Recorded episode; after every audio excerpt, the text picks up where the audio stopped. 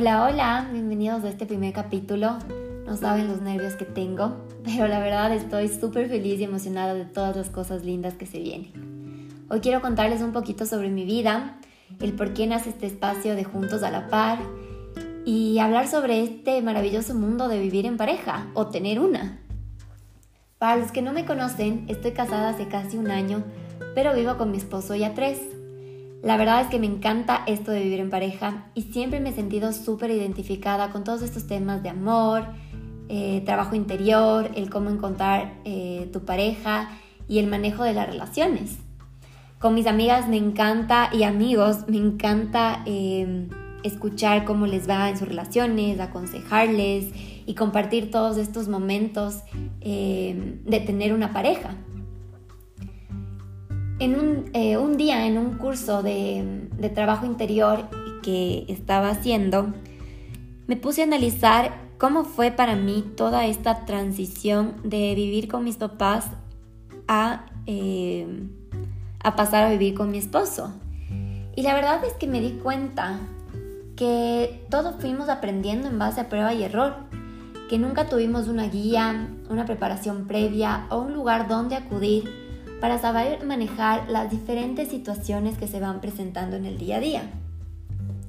Entonces decidí crear este espacio en el cual hombres y mujeres nos sintamos identificados y podamos ver que a todos nos pasa lo mismo, que siempre hay solución y que no tenemos que esperar a llegar a ese punto de quiebre para empezar a cuestionarnos y aprender a cómo manejar de una mejor manera mi relación o convivencia. Entonces, eh, quiero empezar este episodio con una frase que leí el otro día que decía, una verdadera historia de amor no es un cuento de hadas. Una verdadera historia de amor no es un cuento de hadas. Es increíble eh, cómo siempre nos han vendido esta idea eh, por todos lados, en películas, novelas, series, incluso en las redes sociales que las grandes parejas y el amor perfecto, eso debe ser como un cuento de hadas. Y la verdad es que no.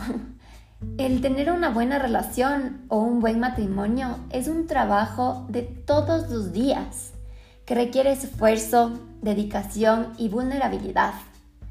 Yo creo que el estar con una persona es una decisión de todos los días. Entonces, eh, vayamos a esta etapa inicial de la relación, en la que generalmente dedicamos tiempo y esfuerzo para ir conociendo a esta persona que nos movió el piso y nos estamos eh, y nos sentimos súper atraídos. Normalmente lo que hacemos es salir con ellos, tener conversaciones largas, em, hacemos todo tipo de preguntas y ponemos mucha atención en todo lo que hacen y cómo piensan lo que hace que poco a poco nosotros eh, nos vayamos enamorando de esta persona y sintiendo más seguros de nuestra, eh, de nuestra elección. Pero ¿qué pasa con el pasar del tiempo? ¿Qué pasa cuando esta etapa ya culmina y tenemos las siguientes, damos paso a las siguientes? Generalmente esta curiosidad eh, la vamos perdiendo, caemos en la cotidianidad y pensamos que nuestra pareja sigue siendo exactamente la misma de antes. Y es aquí, en este punto, cuando la relación se empieza a enfriar y poco a poco se va creando este distanciamiento, que normalmente lo eh, solemos confundir con la falta de amor o atracción, porque caemos en este error de asumir que conocemos a nuestra pareja solo porque estamos con ella mucho tiempo o, con él, o también porque ya vivimos juntos. Y nos olvidamos que todos siempre estamos en un continuo proceso de evolución y, cambio. Me acuerdo que cuando me iba a casar con Juana, mi hermano nos envió un mensaje eh, súper lindo en el, que, en el que nos decía muchos consejos, de los cuales uno me, me llegó mucho y fue el que siempre o el que nunca dejes de ver a tu esposa o esposo como tu novia o novio. Y creo que es lo más real y preciso que me pudieron haber dicho, porque cuando tú sigues viendo a tu pareja de esa manera, siempre vas a seguir teniendo esa curiosidad por eh, continuar descubriendo su mundo interior, sus nuevos gustos, eh, aceptando sus cambios y sus nuevas etapas. Entonces, ahí te cambia el switch y te das cuenta que esto del vivir en pareja o tener una relación larga no se vuelve algo normal o cotidiano o aburrido, sino que se vuelve una aventura de día a día en la cual siempre va a aparecer un nuevo capítulo para ser explorado. Esto no quiere decir que todo siempre va a ser color de rosa y que todos nuestros cambios y etapas van a ser buenos. Porque la perfección no es el precio del amor, es la práctica. Y les voy a volver a repetir esta, esta frase que me encanta. La perfección no es el precio del amor, es la práctica.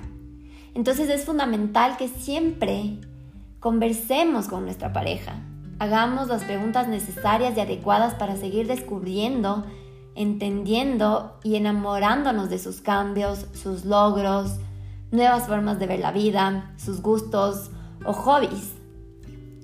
Mi esposo siempre me dice que yo soy buenaza para sacarle las cosas con cuchara, eh, porque siempre eh, me gusta saber qué está pensando, qué está sintiendo, eh, qué le está pasando en su día a día.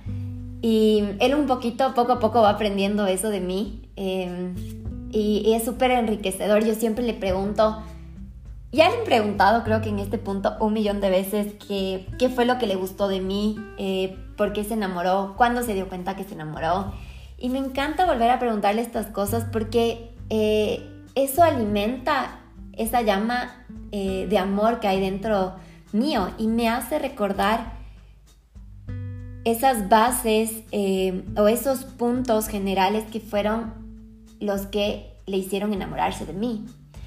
Entonces, Em, siempre tenemos que tener estas conversaciones enriquecedoras con las preguntas necesarias, no las preguntas de sí, me fue bien, eh, no, tal vez, sí, eh, sí, hoy fue el mismo día de ayer o cosas así, sino las eh, preguntas necesarias o conversaciones necesarias que alimenten a esta llamita llamada amor.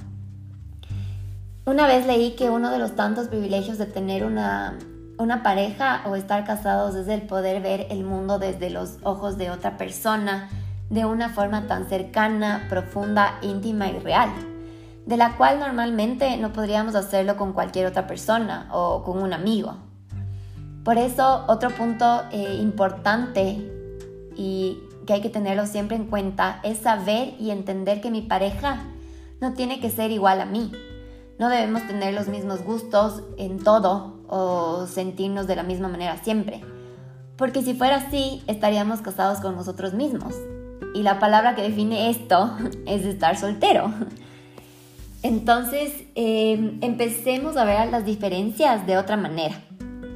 Y en vez de forzar a mi pareja que sea igual a mí, disfrutemos, entendamos y veamos esas diferencias desde un punto de vista enriquecedor para nuestra relación veamos desde un punto de vista privilegiado, que mm, no lo vamos a tener siempre con cualquier persona.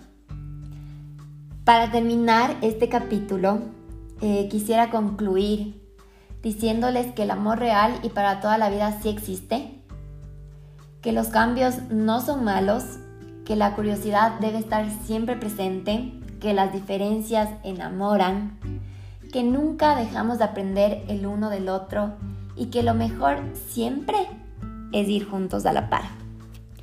Espero que les haya eh, gustado este capítulo, lo hayan disfrutado, se hayan sentido identificados, que les haga eh, cambiar un poquito el punto de vista de ver las cosas, que les haga analizar cómo las están viendo. Y que si les gustó, eh, me ayuden compartiendo con sus amigos, sus parejas, su familia y si tienen alguna duda o sugerencia eh, o quieran hablar conmigo sobre un tema en específico, me pueden escribir a mi Instagram belenfernandez.91. Espero que tengan un hermoso día y nos vemos en el siguiente capítulo.